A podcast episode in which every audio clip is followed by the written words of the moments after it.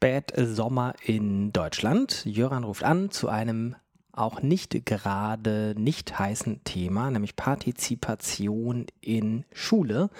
Und ähm, die Frage nach Mitbestimmung in Schule ist aufgeworfen worden auf Twitter von einigen bloggenden Lehrern.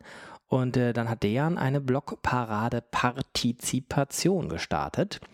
Und dazu fiel mir ein das Projekt Aula. Und das Projekt Aula wird geleitet von Marina Weißband, die wir jetzt und hier anrufen. Aula ist eine Abkürzung und steht für, was soll Marina eigentlich gleich das äh, besser erklären? Ähm, dahinter steht auf jeden Fall ein Projekt, wie man Mitbestimmung in Schule, insbesondere durch Schülerinnen und Schüler, neu gestalten kann.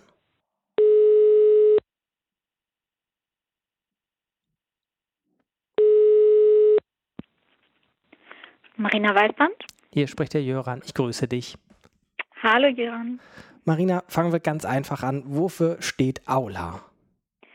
Aula äh, steht für ähm, Ausdiskutieren und live abstimmen, was alle Arbeitsschritte äh, zusammenfasst, die man im Partizipationsprozess da so macht.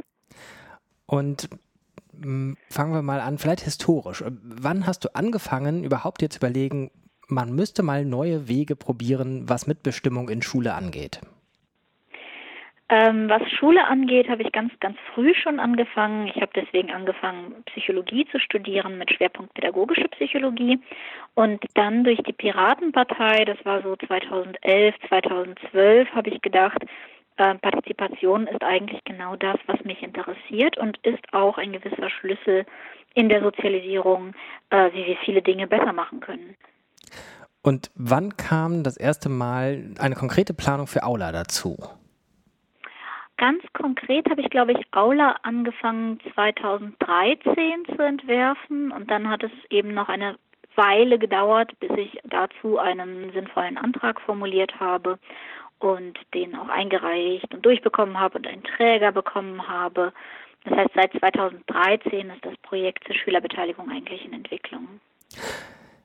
Bevor wir auf den aktuellen Stand gucken, einmal ganz grundsätzlich, wie geht die, sagen wir mal, eine Minutenfassung Aula einer Schülerin zu erklären? Der Elevator Pitch. Okay, ähm, also Aula ist eine Beteiligung, die zwar damit operiert, dass man genau wie bei einer Wahl seine Stimme übertragen kann, man kann aber, äh, das ist neu, seine Stimme auch behalten. Und damit äh, das nicht unübersichtlich wird und man immer weiß, wo seine Stimme bei der Beteiligung ist, äh, ist das Ganze von einer Software gestützt.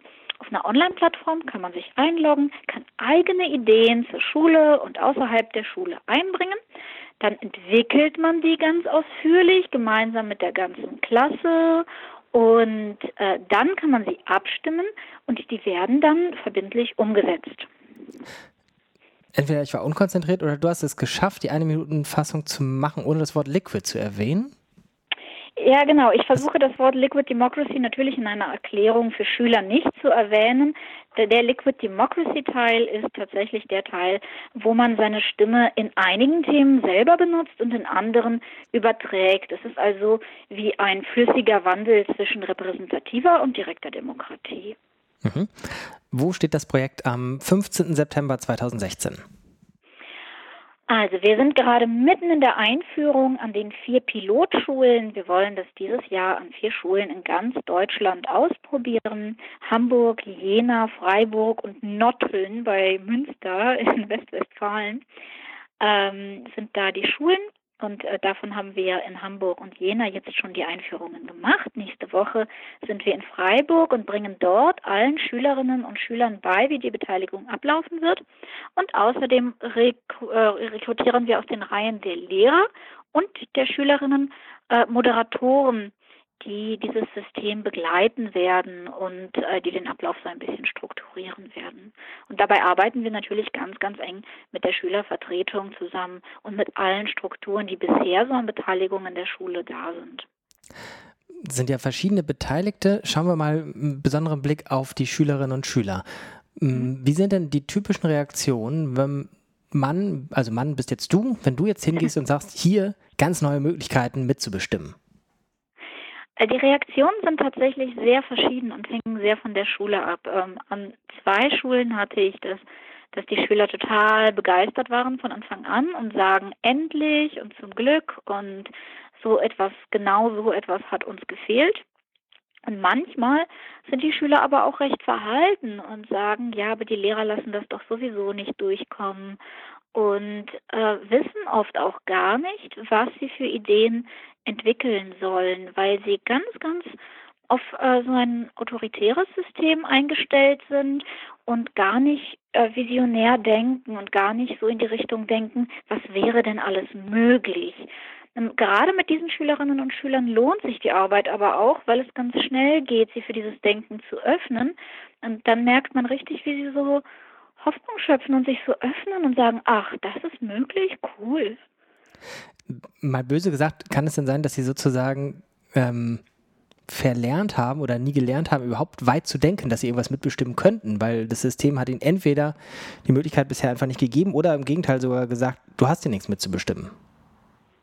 Ich glaube, das ist der Fall. Also ich glaube, ein System muss gar nicht aktiv unterdrücken, sondern einfach eher durch den Mangel an Einladungen zur Mitbestimmung ist es tatsächlich so, dass man verlernt, ähm, selber kreativ mitzudenken, wie könnte ich unsere Situation verbessern.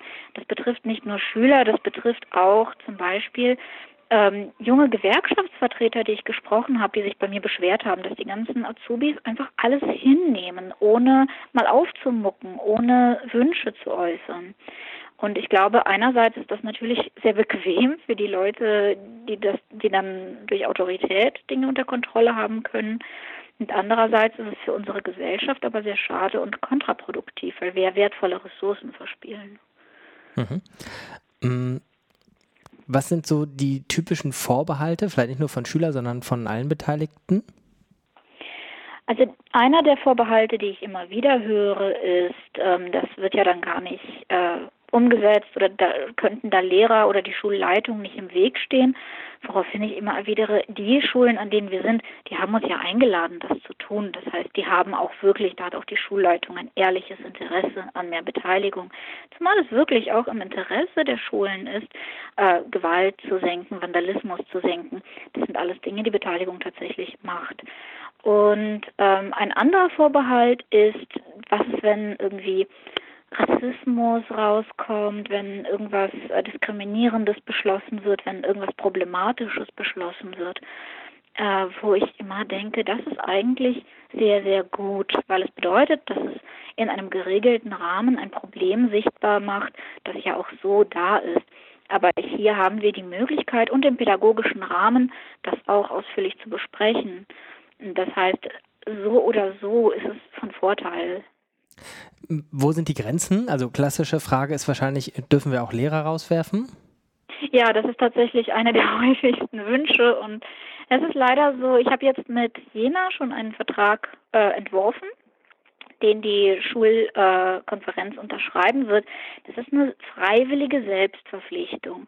Der Vertrag hat halt keinerlei juristische Relevanz und das ist sehr, sehr schade. Es geht aber rechtlich nicht. Das bedeutet, äh, eines der Grenzen dieses Projektes ist, dass natürlich am Ende die Schülerinnen und Schüler ein bisschen von der Willkür der Lehrer und der Schulleitung abhängig bleiben. Äh, und die zweite Grenze, die ich ganz festziehen muss, sind natürlich die geltenden Gesetze. Äh, und dazu gehören insbesondere eben die Schulordnungen und die Schulgesetze. Und die Schulgesetze definieren ganz, ganz oft die Beteiligung von Schülern nur ganz schlecht und ganz, ganz dünn. Und da müssen wir auch noch ganz viel an der Gesetzesvorlage einfach ändern, damit echte Beteiligung möglich wird. Heißt dünn in dem Fall eigentlich, regeln Sie ähm, wenig oder regeln Sie im Sinne von dünn, dass es kaum Möglichkeiten gibt?